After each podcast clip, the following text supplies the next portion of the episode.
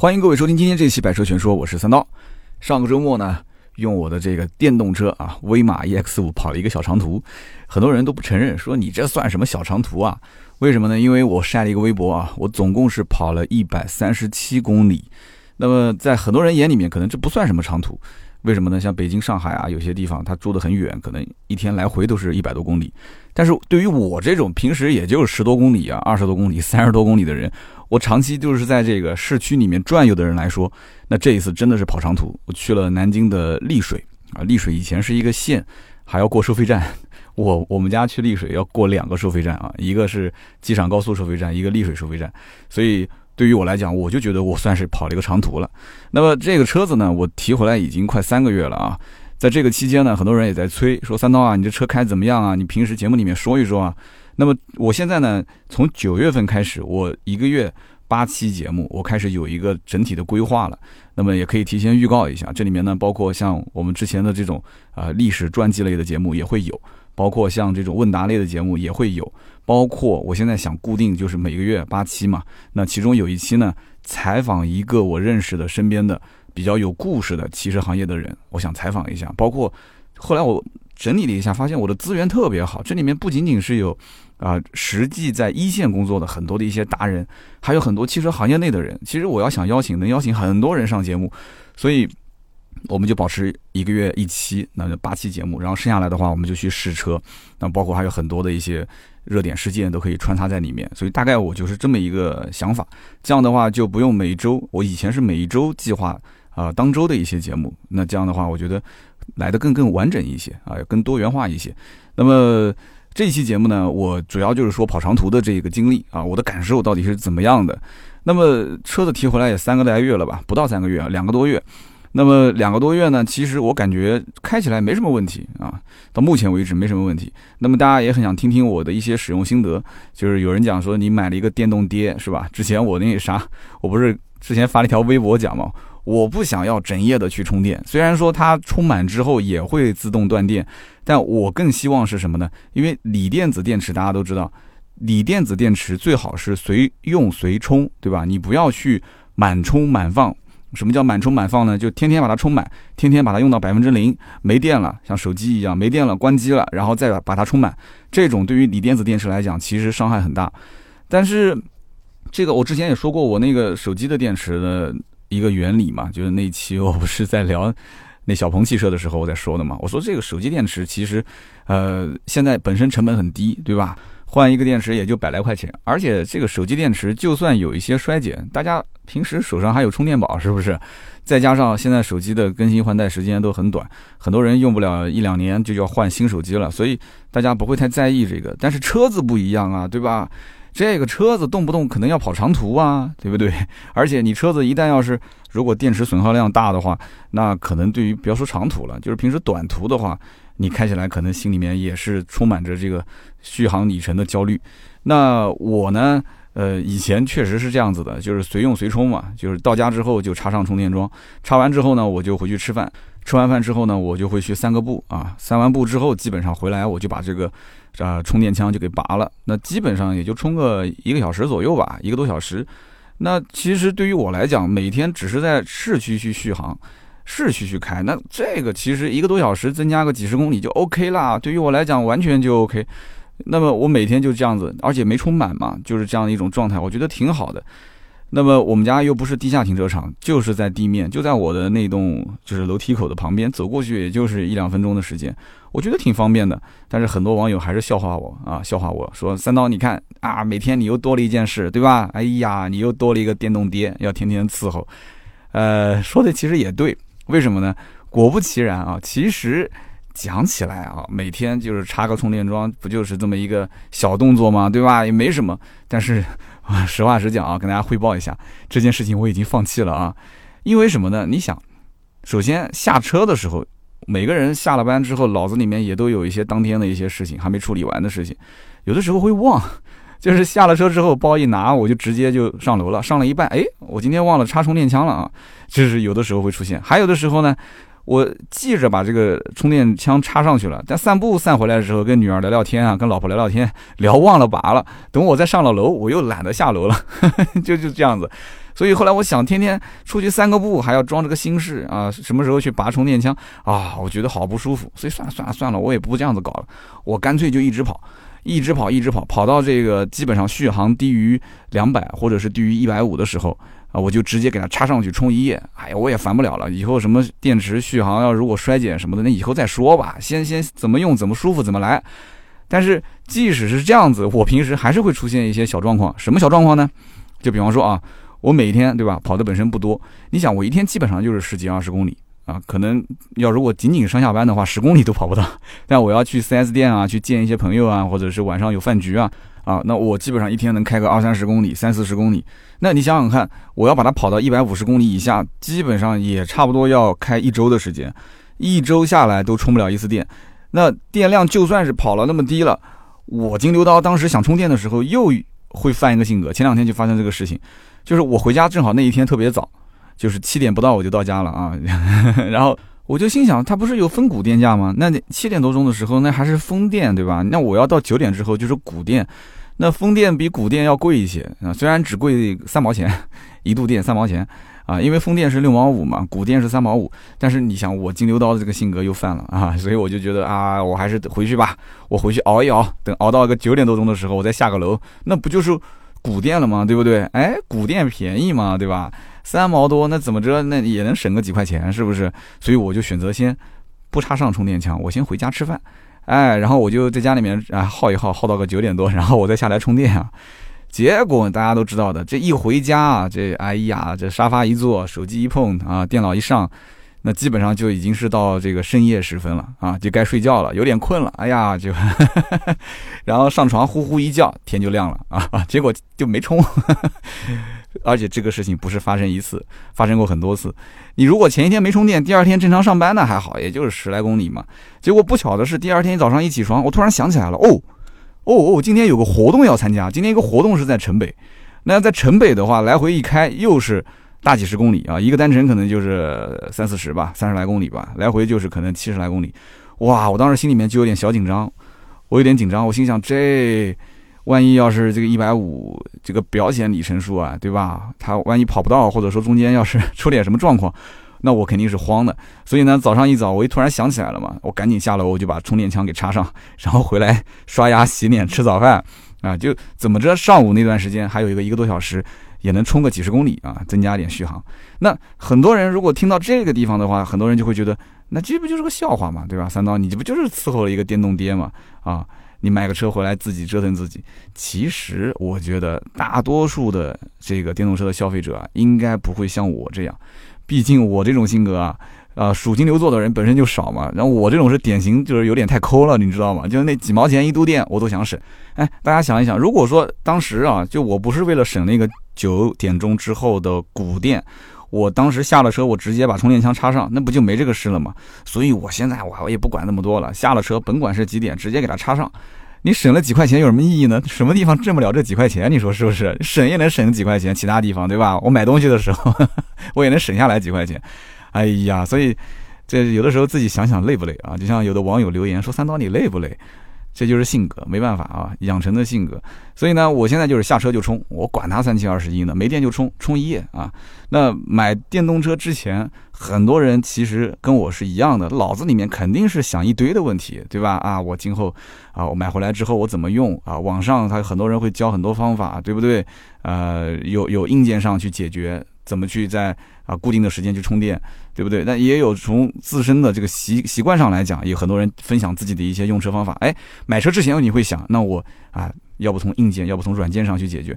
但是真正拿到手之后，你真正用起来，我告诉在座的各位，那就是怎么方便怎么来，怎么方便怎么用，反正钱都花了，不就图个乐吗？对吧？哎，这家伙这车是买回来伺候我的，不是我伺候他的，还当真是伺候一个电动爹吗？不可能的事情嘛，怎么爽怎么用，管他三七二十一，是吧？所以我就在想，有的时候啊，我们如果说想要控制一样东西的时候，对吧？你要掌控它的时候，就这个东西反过来有的时候会控制你。你想想看，是不是这样一个道理啊？你比方说，啊，有的人喜欢养宠物，家里面养一只小狗，哎，感觉好像这个狗它所有的生活都是由我们主人来支配的啊，你说是不是？那那狗如果会说话的话，它一定会讲说：“主人，我配拥有姓名吗？”哎，你得给它一个姓名，是吧？小狗都有一个名字。但是我们想过没有？感觉你是它的主人，但是你自从有了这只狗之后，你反而就不自由了呀，是不是？没有这只狗之前，你反而是更自由的。有了狗儿子之后，你做什么事情，你得照顾它，你得顾着它，想着它，念着它。那我们团队里面那个就是从澳洲回来的这个国际摇编辑，他有一次跟我请假，他说我要提前回去。我说你提前回去干啥呢？他说我这个家里面狗狗没人照顾啊。我说行，那你就回去吧。他他这个澳洲的思维啊，没办法，那国外的不加班是吧？加班就得给钱。他说我不行，我必须得是按照正常的作息。他回家照顾狗狗啊。但是我仔细想想，往往就是这样子，对吧？幸福感其实幸福感就来源于我们被控制了之后。对不对？我们被控制了之后，它能给你带来源源不断的幸福感。哎，这个大家想想是不是这么个道理啊？所以呢，你看啊，第一次我在我的喜马拉雅节目里面聊买这个电动车威马的时候，很多人都很关心，说，哎，三刀，你这个电池损耗的问题，呃，你有没有想过，这车子买了几年之后，它就不保值啊？这个那个的。那我怎么没想过这些问题？我肯定想过啊！我自己做二手车的，我能不知道电动车保不保值吗？但是，哎，我提了这个新车回来之后。这个电池它的损耗并不在这个阶段对于我来讲有任何的感知，对不对？你买了任何一个新的家用电器用电的，你都不会对它的损耗有感知，这种感知是比较延后的。到目前为止，我对于这个所谓的什么电池损耗，我没有任何的顾虑。但是可能明年或者是两年、三年之后有可能。然后前段时间这个威马不是也给了老车主一个这个电池的终身质保吗？但是不管它终身也好，八年也好。就是你首先对于这个损耗的感知，你得达到什么样的一个程度，你才能真的去跟他谈说，哎，我这个电池，你看啊，在这个规定期限内，它的损耗已经达到这个比例了，你必须给我换电池，电池包。我的天哪，这电池包的成本现在来看还是超级贵的啊！那以后三年之后、四年之后，对吧？等到我有感知了，我觉得我的电池包确实损耗很大，符合你的更换标准了，你没有任何理由你不给我包，对吧？你本身你是有质保的，那那个时候再更换，我觉得到底是换电池包还是换车，这就两说了，真的是这样子。大家想一想，那车子本身能开多少年？那我现在因为开了也没多久嘛，两个多月的时间，我的车基本上只要是上路开。空调我都一直是开着的，因为南京前段时间很热，也就是这两天刚刚才降温。但是我呢有一个可能习惯啊，我不知道大家有没有类似的，就是我不喜欢开窗户，因为我觉得开车的话，它的这种静谧性的感受，还是我买这个车，我为什么选择开车在路上，而不选择骑电动车在路上，就是因为车里面很安静、很舒服嘛，对吧？那我既然选择这个了，我还开这个窗户呼啦呼啦的那个噪音特别大，因为我在车上喜欢听东西。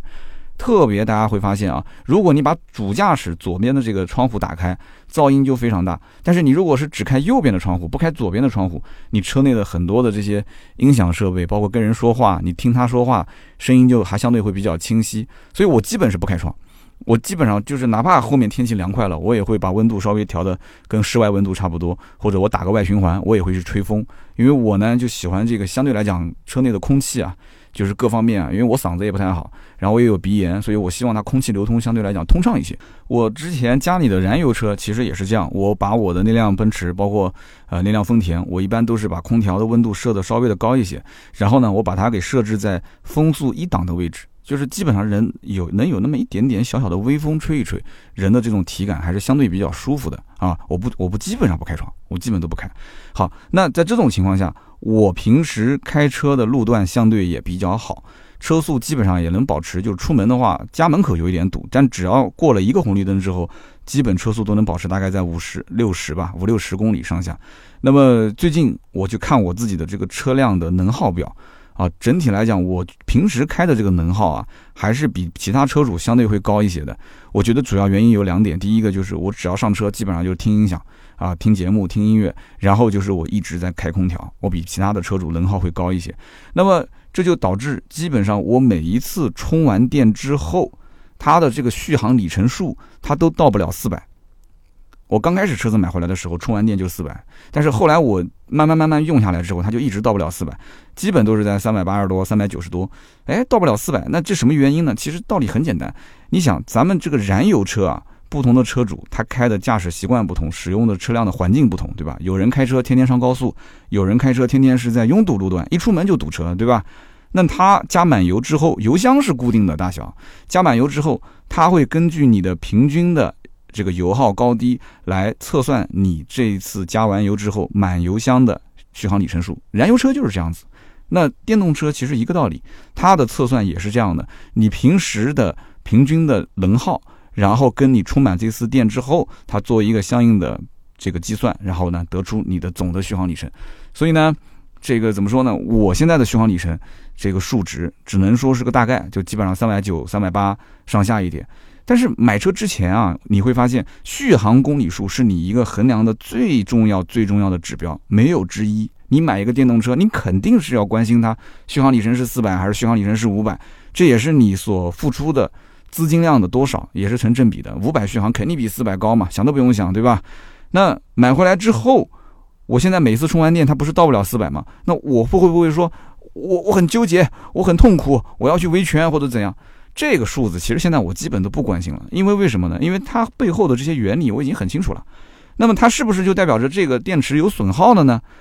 有车主就跟我这么讲，他说：“你这样子，你最近这段时间你就不要开空调了，你不行就开窗户，你你把空调关了，你下次再充电，你再看你的充完电之后的这个续航的里程数是多少。甚至有的人充完电之后，他的续航里程数能超四百，能超四百零一、四百零五都有人见过，也截图给我看了。但我每次充完就到不了四百。”是不是？所以平时我相信有的人他会很计较这个事情，对吧？他会把能耗开的比较低。但是你要天天都是以这种超低的能耗来开车，我的天，那真的，那你就是等于真的是找一个电动爹回来啊！我觉得我不要这样，我就正常开，我该开空调开空调，该开音乐开音乐，是吧？那么我这一次呢，跑高速之前啊，因为是算一次测试嘛，所以我。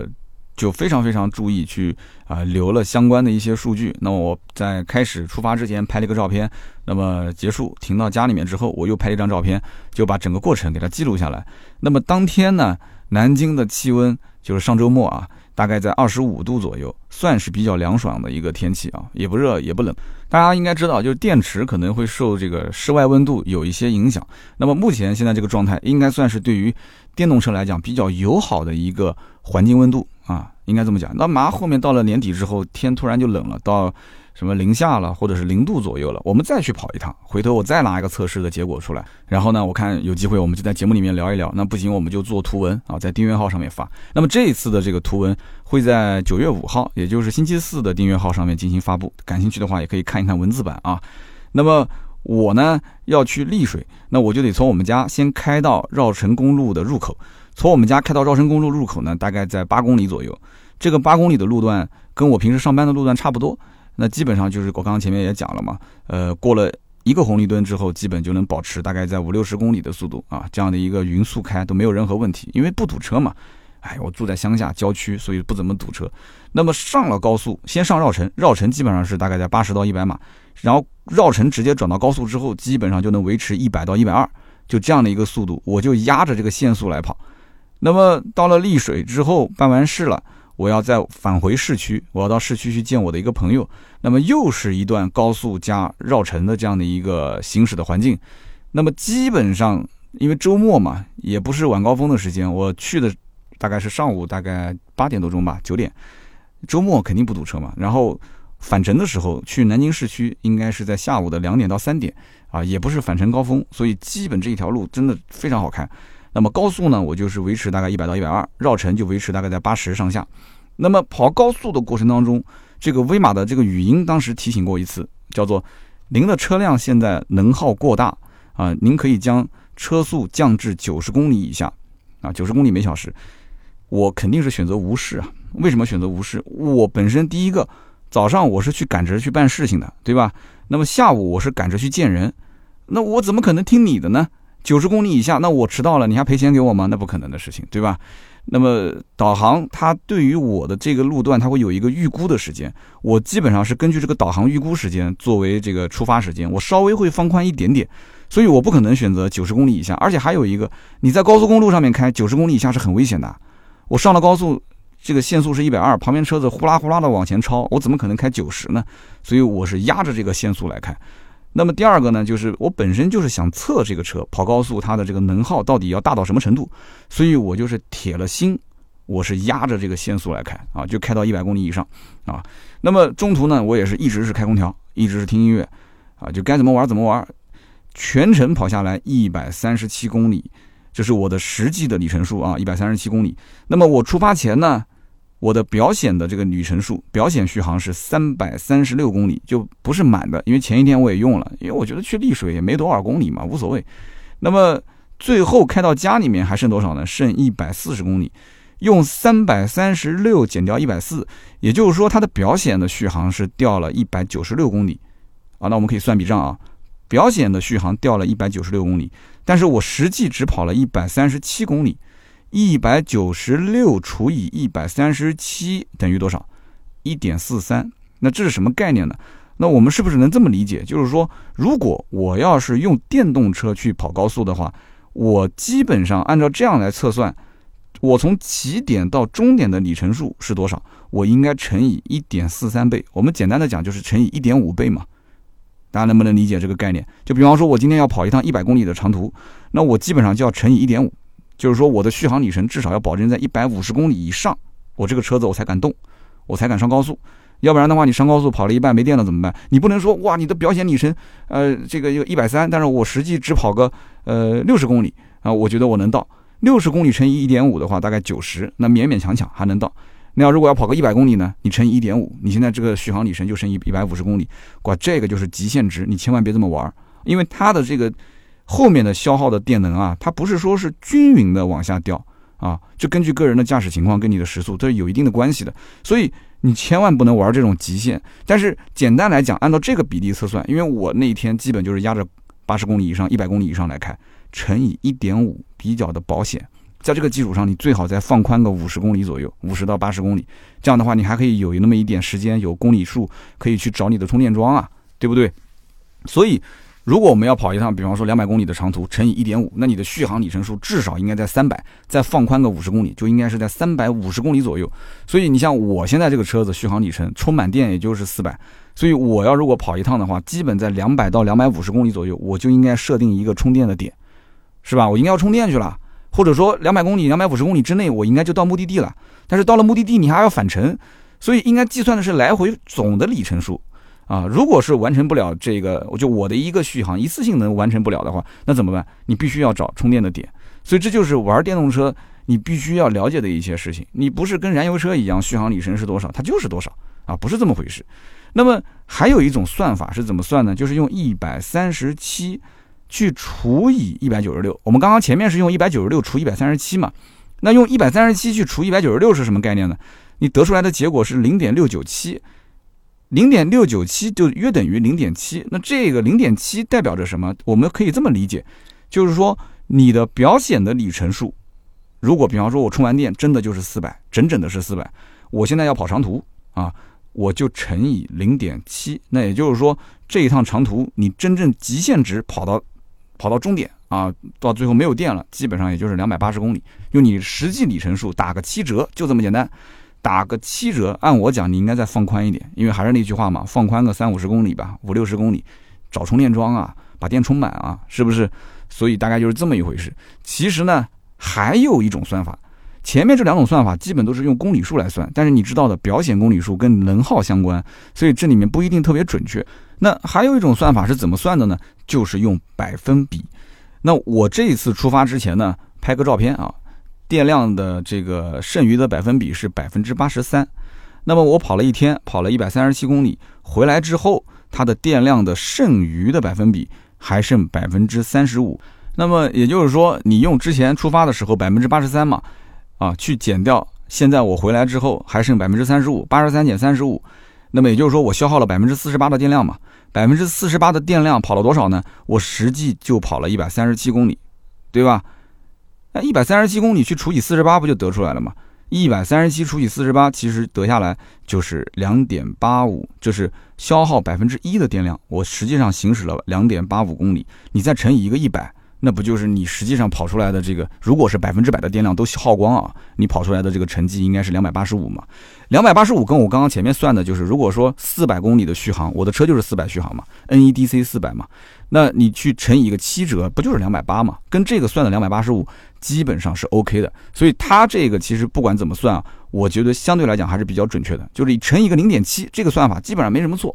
这样子一跑下来之后，我基本就清楚了。哦，其实，在秋天，在这么一个环境下啊，我开着空调，完了之后我听着音乐啊，跑个高速啊，压着一百码、一百二十码跑，基本上出门之前打个七折，我心里就清楚了。如果公里数特别多。呃，那我打个七折跑不到怎么办？我就找充电桩，我中间设置一到两个充电桩的充电点。那么同时充电的时间，下次我们再去测算一下。就是去这种快充的充电桩，它的充电时间大概一个小时能充多少度电，或者说是二十分钟能充多少度电，对吧？那么这个我们心里有数之后，就一点都不慌了嘛。那么我看到还有一种算法，有人讲说，我的天哪，你这买个威马，你这数学得特别特别好才行啊。没有没有，其实没那么难。最后一种算法更简单啊，我一说你就懂了，就是用你的剩余的电量乘以三，就等于你的续航里程。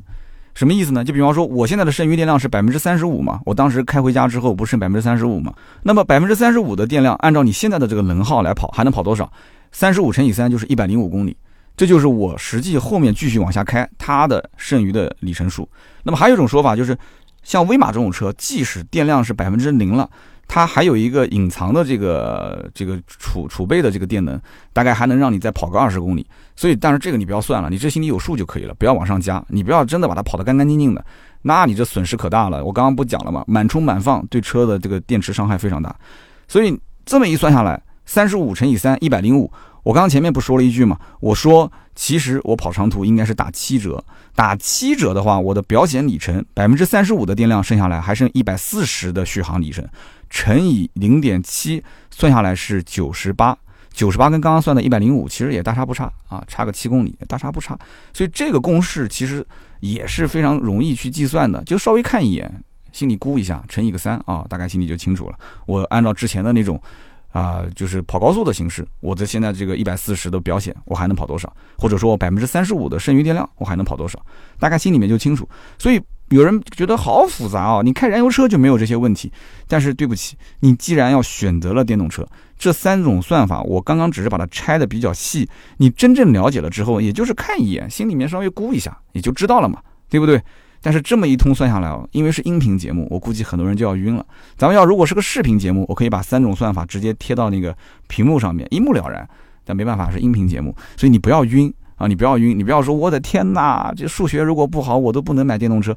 你不要有这种感觉，很简单，这也是一种乐趣啊，对不对？也是一种乐趣。那么只要记住我刚刚讲这几点，你不管用哪种算法，翻来覆去算，对吧？表显续航里程打个七折，那不行了吗？表显续航里程乘以零点七，你算不出来吗？那再比方说你的这个剩余电量乘以三，这加减乘除，我家女儿都会了，你还不会吗？肯定会啊，对不对？就占了大家一个便宜啊。所以你就稍微心里有个数之后呢，你就兜着点开，那不就得了嘛？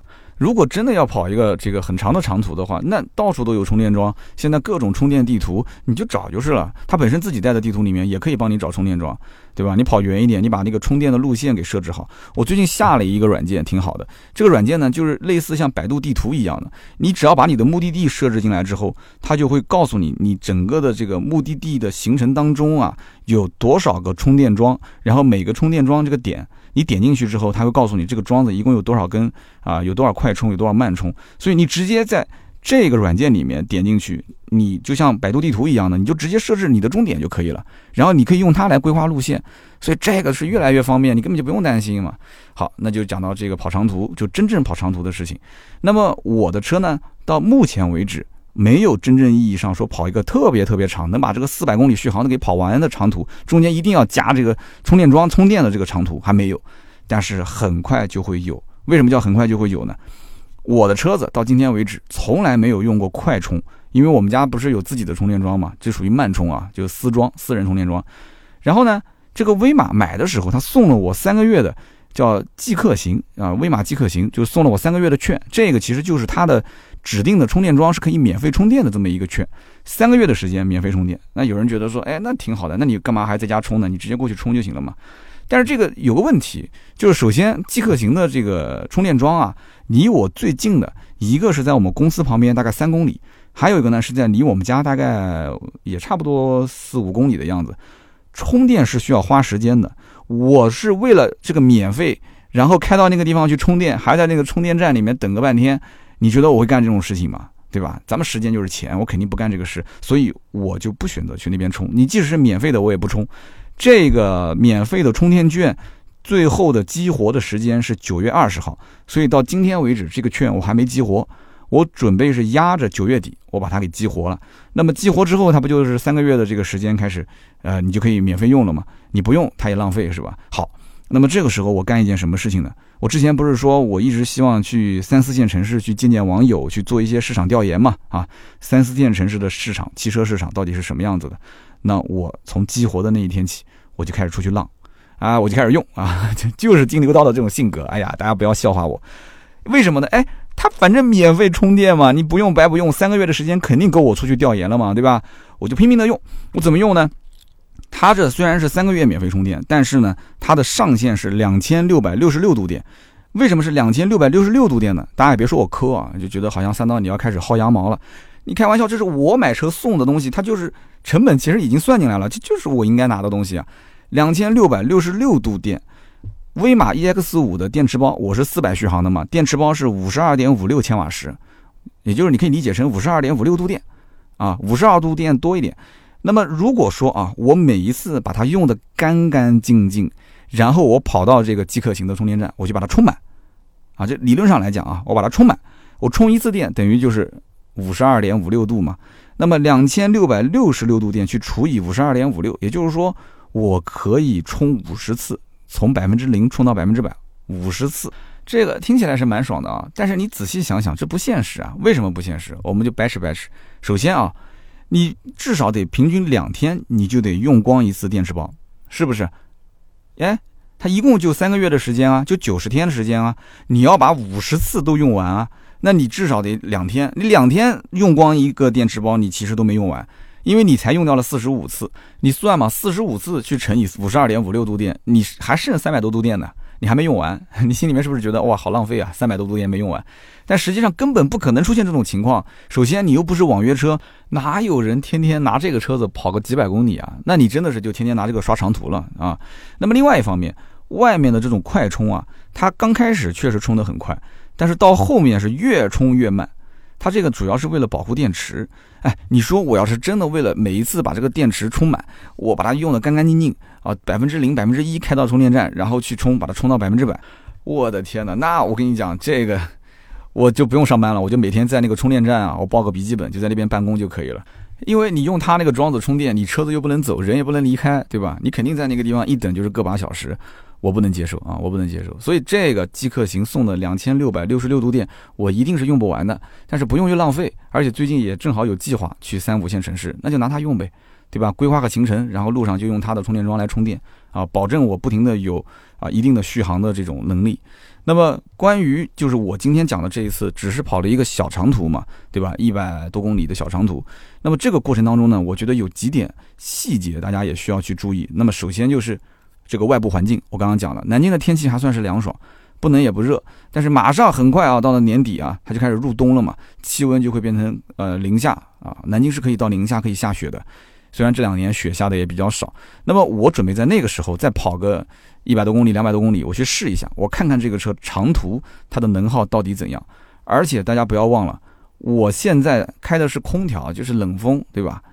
我如果将来冬天开的是热风、暖风呢？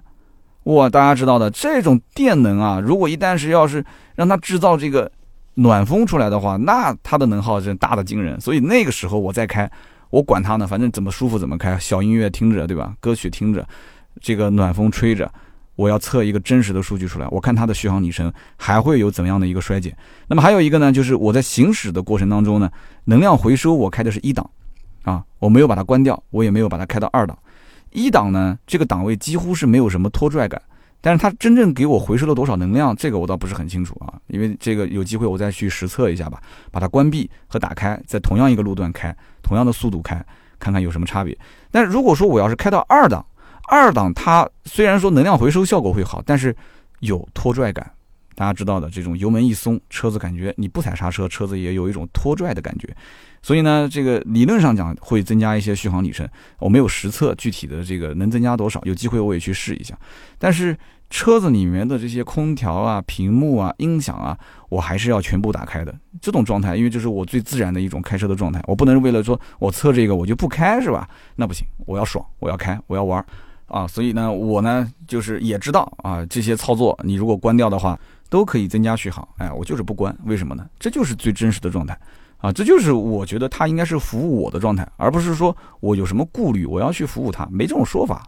所以我觉得吧，就是车子买回来之后就是用的，对不对？我之前讲说我要买个电动车，我要去长测，我要去看它的这些使用心得，那这不就是嘛？不用搞得那么僵僵僵的，说就为了测而测，你就正常开就可以了。那么我后来跟一些威马的一些这个车友聊天，我说你们跑长途的多不多？有的跑长途很多，我刚刚不讲了吗？每天上下班等于都是长途，一百多公里，他们基本上也认可我的刚刚这种说法啊，就是跑高速。总里程数乘以零点七，对吧？或者是正常的话，你实际要跑的这个高速的公里数去乘以一个啊一点四到一点五，那你心里面就有数了。基本上得出来都是差不多这样的一个结论。那么我呢曾经看过一个关于能耗的测试结果，那么就是中国新能源汽车大数据研究报告，当时是针对出租车、公务车、租赁车、私家车这四种不同用途的车辆，他们进行了一个能耗的测试。那最后的测试结果是什么样子呢？就是这四种啊不同的用途的车辆，它们基本上在三十公里到八十公里每小时，就这样的一个车速段，它的百公里的电耗均值基本上在十五千瓦时百公里，就相当于就是油耗了，就是一百公里十五度电啊，大家这么一算就能算出来了，一百公里十五度电。我刚刚讲我自己的车五十二度多一点嘛，大家算一下大概能跑多少？这是三十公里到八十公里。那么如果是零到三十公里这个车速段，那就是速度非常慢了。三十公里以下，那就是基本是堵车的状态了。那这是一种情况，还有一种情况就是你的车速大于八十公里每小时，那这就是基本上是上绕城或者上高速的状态，对吧？就是我周末开车的时候那种状态。那么在这两个速度区间啊，堵车的区间、上高速的区间，这两种时速区间的话，百公里的电耗均值为二十度电每百公里。也就是二十千瓦时百公里嘛，那这个算出来的结果就是比刚刚我们讲的三十到八十公里这个车速段要高出了大概百分之三十，差不多吧？哎，这么测算下来的话，我觉得跟我刚刚之前跑高速的测算也差不多啊，是吻合的。因为刚刚我们讲跑高速的话，基本上就是续航里程数乘以零点七嘛，对吧？也基本是这样的一个结果，所以。电动车并没有那么神秘，你只要大概知道它的一个性能特点之后啊，你是在市区开，还是堵车的情况开，还是跑高速的时候开，你心里就不慌了。慌是来源于什么？慌是来源于你不了解，你不懂，是来源于未知，对不对？所以这样的，你看官方的，对吧？中国新能源汽车大数据研究报告也出来了，我自己的实测的也有，对不对？那大家不就有了一个新的认知了吗？那么，按照我目前的这个日常驾驶的环境来看，基本上我自己开的这个电动车，它的这个工况应该讲还是比较比较比较好的，都是在三十到八十公里每小时这个区间里面开。我平时也不堵车，那么偶尔呢可能会上上高速，对吧？偶尔堵堵车嘛，就这个很难得的事情。所以我呢基本不用考虑说啊会出现那么高的能耗，但是因为我平时要听音乐啊、开空调啊。就反而又会增加它的一些这个能耗的一些需求。那么，因为电动车这个出行的成本很低啊，就低到让人很陶醉，你知道吗？所以我从六月底提车到今天，那个燃油车基本上就不碰了啊，就刀嫂他会去开开那个燃油车。我呢，就除非有的时候见见一些客户啊，见见朋友啊什么的，我会去开一开。哎，但是我现在发现啊，我就算见客户见朋友，我还是会开威马。我觉得这个挂个绿牌啊，开个电动车啊，那别人总会会问两句。你要如果开奔驰停旁边，别人最多看一眼，他不会说什么。但是这个就是个话题性。哎呦，哎，你怎么是个电动车啊？哎，怎么想起来买电动车的？哎，怎么怎么？而且别人看到你开个电动车，很自然的有种感觉，就是你肯定不止这一辆车。但你开一个小奔驰出去，对吧？你也不是什么很好的车，但是别人一看，他可能也不会跟你说啥啊，可能大概心里面就清楚了，你就是一个那装傻是吧？所以这个电动车呢，还有一点很特别的社交属性，有机会呢跟大家说一说，这里面故事也挺多的。那么因为开它便宜嘛，再换句话讲，这车你不开，折旧率反正你不开，每天都是在折旧的，那还不如天天开呢。所以我就天天开，天天开，现在已经快两千公里了啊，快两千公里了，我的电表一共扣过两次电费。呃，我是绑定支付宝自动扣费，基本上每个月应该是在七号到十号左右，它支付宝就会叮咚跳出来啊，说电费自动扣掉了。那么六月份提车回来，七月份扣过一次，扣了三十块钱。那么八月份扣过一次啊，八月份扣的是七月份的，那么扣了我六十五块钱。那么一共我才花了九十五块钱的电费。那么现在是九月份嘛，应该再过一个星期，我的这个八月份的电费应该就出来了。我就不知道多少钱，但是应该不会很多，我估计也就几十块钱。有机会等电表的费用出来之后，我发个微博给大家看一看啊。然后呢，家里面呢，我有丝装，真的我觉得很爽啊。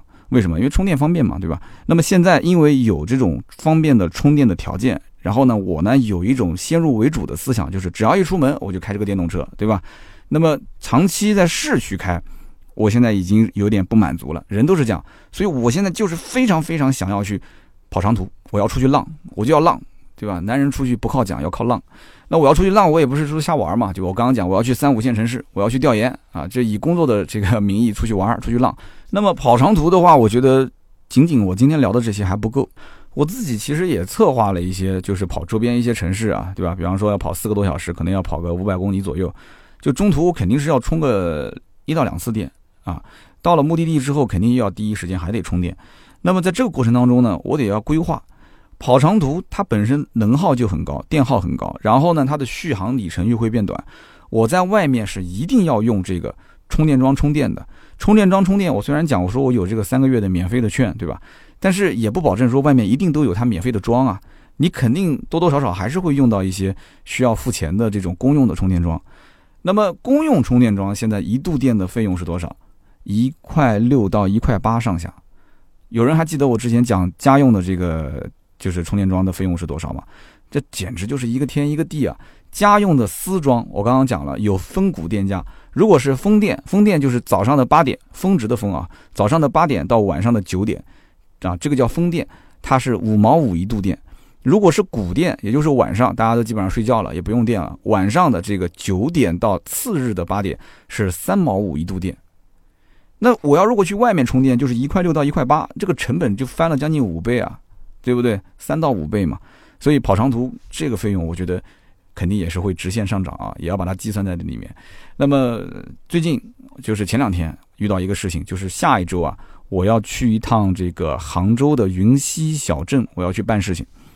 那么下一周我要去杭州，杭州本身离得也不远，两百多公里嘛，对吧？那我要如果坐高铁去杭州的话，到杭州东站，那我还要打车再去这个云溪小镇。云溪是很远的，我打车过去的话要打将近一个小时啊，应该是四十多公里吧。那么我要打车过去一个小时才能到，我中间还要排队要等打车，你知道的，这种高铁站里面排队等车都很麻烦。那我就很纠结，我说我是不是应该开个威马过去啊？开个威马，一个单程三百公里，按照我刚刚前面测算的，它的续航里程肯定是一次性跑不到的嘛。那我中途至少要设置一个充电的点，要充一次电。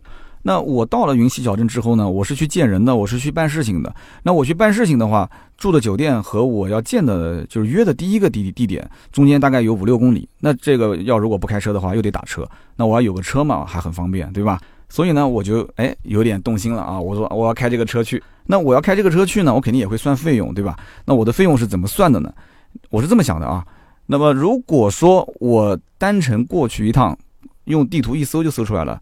过路费是一百二十块钱啊，那么我出发之前肯定是在家里面用自己的充电桩把它充满，那我们就按照这个谷电三毛五来算，五十二点五六度电满电的状态下，这个车子其实充满也就花了十几块钱呗，对吧？十八块钱上下。那么充满理论上讲，NEDC 续航是四百，对吧？但是我刚刚前面也算过了，它实际要打个七折啊，我们就算两百五吧，你再给它留个几十公里去找充电桩，两百五十公里，其实我也就花了十八块钱的电。就是十八块钱跑两百五十公里，那还不够啊，因为你还没到啊。我刚刚讲了，到了这个杭州的云溪，你最起码要开个两百八上下，两百八到三百，那你还差个几十公里怎么办？那我中途肯定要找一个公用的充电桩去充电，我得再补个大概一百公里左右的续航。你补个一百公里左右的续航，基本上应该是再充个十几度电。十几度电，我刚刚讲了，在外面充的话，基本是一块七到一块八，那我们就算十八块钱。在家里面充电也就是十七八块钱，在外面充电也就是十七八块钱，加在一起总共花的电费不到四十。这个时候我的车其实已经开到了杭州的云溪，应该我的电量还能剩个几十公里啊。所以就是就是这一次，如果我要是开车过去啊，到云溪的话，加上过路费，总共要花的钱就是两个嘛二十嘛，就加上一个一百二的过路费嘛，对吧？在家充二十，在外面充二十四十，过路费一百二，一共是一百六十块钱。如果我一个人去杭州的话，我的动车票就一百一十七块五。我这次去是两个人，两个人去的话就是两百三十五，两百三十五一个单程，再加上杭州东站，如果我打个车去云溪小镇，一百块钱逃不掉的那就是三百三十五。那这么算下来的话，哎，我要是开一个电动车去杭州的话，我还省钱了。我一提到省钱，我就很开心啊，真的省了一半的钱，是不是？那最后我还是放弃了。我为什么放弃了呢？很多人觉得很好奇。哎，三刀，你金牛刀能省钱，你怎么放弃了？我还是选择坐高铁。放弃的原因主要是以下几个方面。首先呢，我是出去办事的，办事有一个逻辑是这样子的。我到了杭州之后，我是连轴转啊！我今天上午见谁，下午见谁，我要办什么事情，这个时间都是提前约好的。别人也都是有身份的人，对吧？肯定是比你三刀有身份啊，所以人家跟你见一面本身就不容易。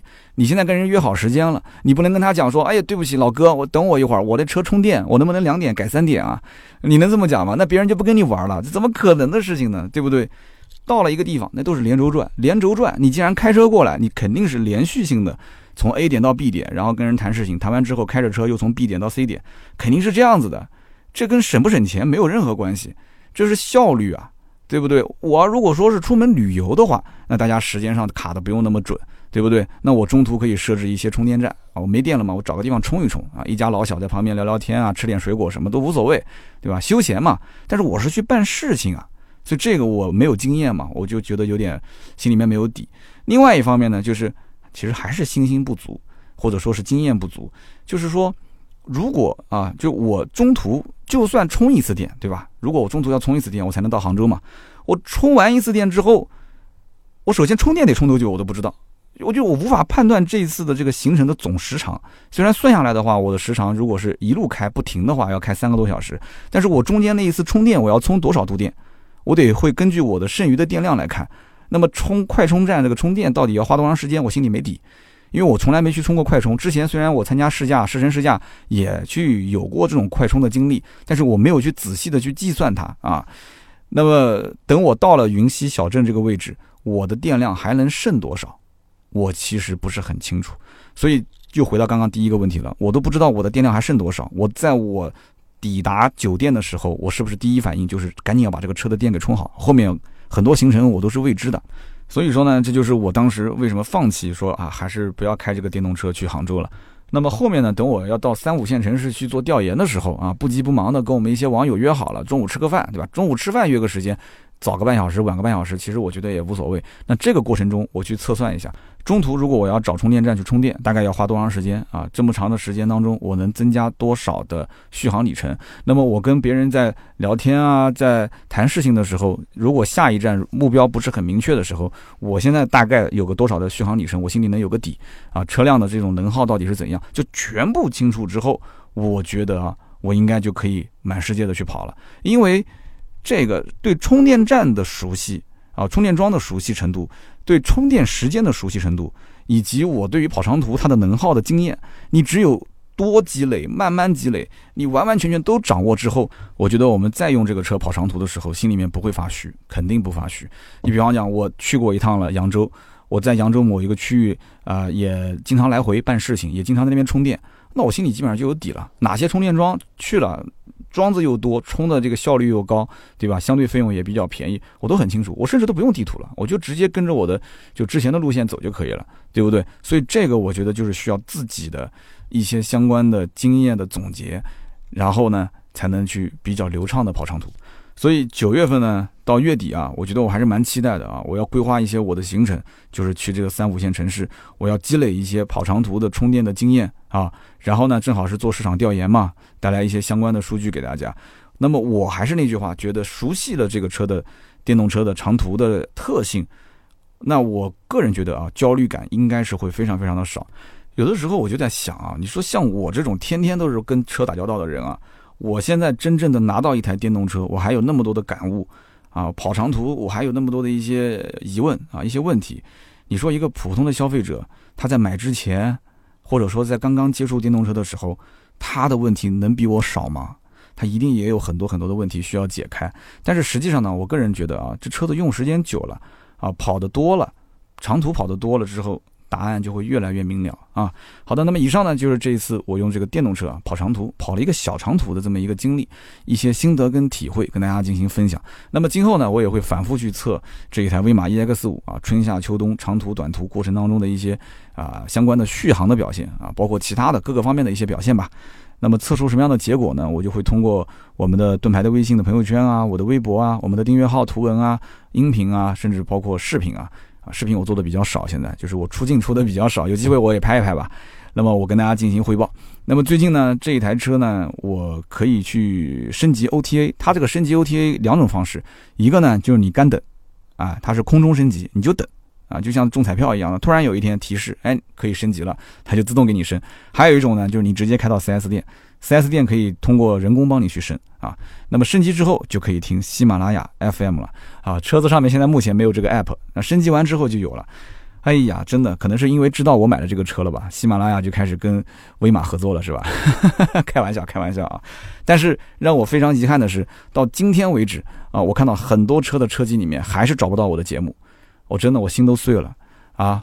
我想问问喜马拉雅的各位领导，我还是你们的这个好朋友吗？啊，大家还能做朋友吗？啊，前两天我去那个理想看那个理想 ONE 那个车，那个车子里面，我当时我还想跟人家吹个牛皮，我说这是我节目，我结果翻了半天，我幸好没说啊，翻了半天都找不到我的节目，秋刀鱼都找到了，就没找到我自己的节目，哎，所以呢，我真的我真想说这个，我太难了，老铁，我最近压力很大啊，这个事情真的是很不开心。那么关于今天这期节目呢，啊，我对于电动车跑长途的一些看法，那就分享到这里。那么大家呢有什么想说的，欢迎在我们节目下方留言。那么如果有电动车主呢，也欢迎交流一下自己的心得体会啊。如果有正在犹豫说，哎，我是不是要买电动车的这些准车主，我也想听一听啊，就大家在选购过程当中犹豫的点在哪些地方？那么当然了，肯定也有很多一些人他坚持是不买电动车，坚持不碰电动车的。那么这一些朋友呢，我也想听听大家听完我这期节目又作何感想？那么听到最后的都是老铁啊，留言互动是对主播最大的支持。我们也会在留言区呢，每期节目抽取三位，赠送价值一百六十八元的芥末绿燃油添加剂一瓶。那么下面呢是关于上一期节目的留言互动。上一期节目呢，我们是把最近一段时间就大家通过平台留言给我，那么咨询相关问题啊，这些问题当中我筛选出来一些比较有典型意义的这个选车的问题，然后做了一个展开啊，做了一个比较详尽的解释。那么大家如果说最近有什么买车、卖车、用车啊，包括置换二手车方面的一些问题点，你都可以通过微博啊，通过微信啊给我留言。那么到了月底。啊，我其中会找一些比较有意思的、比较典型的拿出来做一期节目来讲一讲，给所有的人去听一听啊。因为我平时的这些回复也是花时间的，对吧？那么这些回复其实我觉得还是蛮有价值的。那么因此呢，把它放到节目里面来，综合成一期也是挺好的。而且呢，这种多车型的节目啊，有个什么好处呢？就是很多人他就是车主，他也会出来去分享一下自己的观点。那比方说，有一位叫丹阳阳零零三，他就说了，因为上一期我聊到这个奥德赛的混动，他说我是一个想买奥德赛混动的人，我呢现在开的是 G R 六，我跟你这么讲啊，G R 六这个车好开好停，什么都好，唯一不足的是什么？就是那个后备箱的尾门打开来之后。我平时要搬货，搬到这个后备箱里面，结果那个尾门打开来，上面一个车灯那个位置啊，有一个尖尖的，就是凸起来的东西。他说我就不知道这设计师为什么这么设计，每次我搬货那个头都会撞到上面。他说我恨不得要掐死那个设计师。然后呢，他说还有一个问题就是 G R 六这个车居然顶配都没有无钥匙进入。哎，他你要想清楚啊，这个车子平时家里面女性开的也挺多的，女生平时穿裙子身上是没有口袋的。对吧？然后把钥匙放包包里面，你没有无钥匙进入，连改都改不了，你还得要把包包拉开，再把钥匙拿出来，那手上再拿着东西多不方便呢，是不是？他说我以前开的是长城的 H 六酷配，二点零 T 的，他那个车都有无钥匙进入了，说为什么这车就没有呢？啊，让他吐槽了一下，他说现在想换这个奥德赛的混动，那么一方面呢，平时可以代步，油耗也比较的省，让周末呢可以郊游啊，四个人往上面一坐，后备箱的空间也很大，可以放很多的东西，很能装。那么这是丹阳阳零零三的一个分享啊，没问题啊，G R 六换奥德赛也算是一个升级了嘛，对吧？我是支持的。那么下面一位听友叫做煎饼果子来一套 W Q W，他说三刀，你说这个人物传记，有人喜欢，有人不喜欢，那我就给你打个比方，就像这个小学的语文老师啊，他读课本的时候，每个人读的内容都一样，但是不同的语文老师，有的呢读的是声情并茂啊，表情丰富，语调慷慨激昂。然后呢，朗读者他仿佛就跟那个写作者一样的，他能带入这个感情。但是呢，有的人呢就不是的，反正就是把这个字读完就可以了。所以呢，这个你要想一想，三刀就是说你呢，这个做节目你有什么样的特点？对不对？现在虽然有同行讲说啊，像你这种什么历史类的节目，我一做一天都能做一期。他说你何必去搭理他们呢？对吧？酸溜溜的，你自己加油，自己努力就可以了。铁粉肯定支持你啊！谢谢，非常感谢。说实话，我心里也很清楚，但是我有的时候说这些东西呢，有一些 明讽跟暗讽的意思在里面啊，你能听懂就行了啊，你不用说明白。其实我的心态很好，我很乐观，就是怎么讲呢？我自己如果做错的事情，我肯定会去分析，大家讲的是对的，我能听得进去。但是有一些这个那个的事情，我会拿出来开玩笑啊，就就是一个开玩笑的心态啊。那么非常感谢啊，煎饼果子来一套你的留言对我的支持。那么下面一位听友叫做枫叶阿山。他是这么说的：“他说，你呢评论日产骐达的那一段，说一个老男人从骐达车上下来，别人怎么看？他说我是作为日产马驰的车主，大家知道马驰那个车嘛，也是一个小的两厢车。他说马驰车主，他说我现在内心受到了一万点的伤害。虽然说马驰是我老婆在开，但是呢，听了你的节目，我脑补了一下我自己一个大男人从马驰车上走下来的这种场景。”他说：“是不是真的就像三刀你讲的那样，周围人就是这么看我的呢？”呃，其实上期节目我在说到骐达这一段的时候，我后来想把它删了，但是后来想了想，我也确实是这么认为的。然后这一段呢，上下文的这个连贯性，包括整个的那种语境和语感，我觉得还是不能删。所以我也相信有人一定会把自己往里面套。我当时也说了，我还解释，我说那个是。真的是个别的现象，个别的人会有这种感知，但是我还是 我也认可，对吧？我也属于个别人。那这样子吧，我再跟你说个故事，我相信你的心理上肯定能有很大的安慰啊。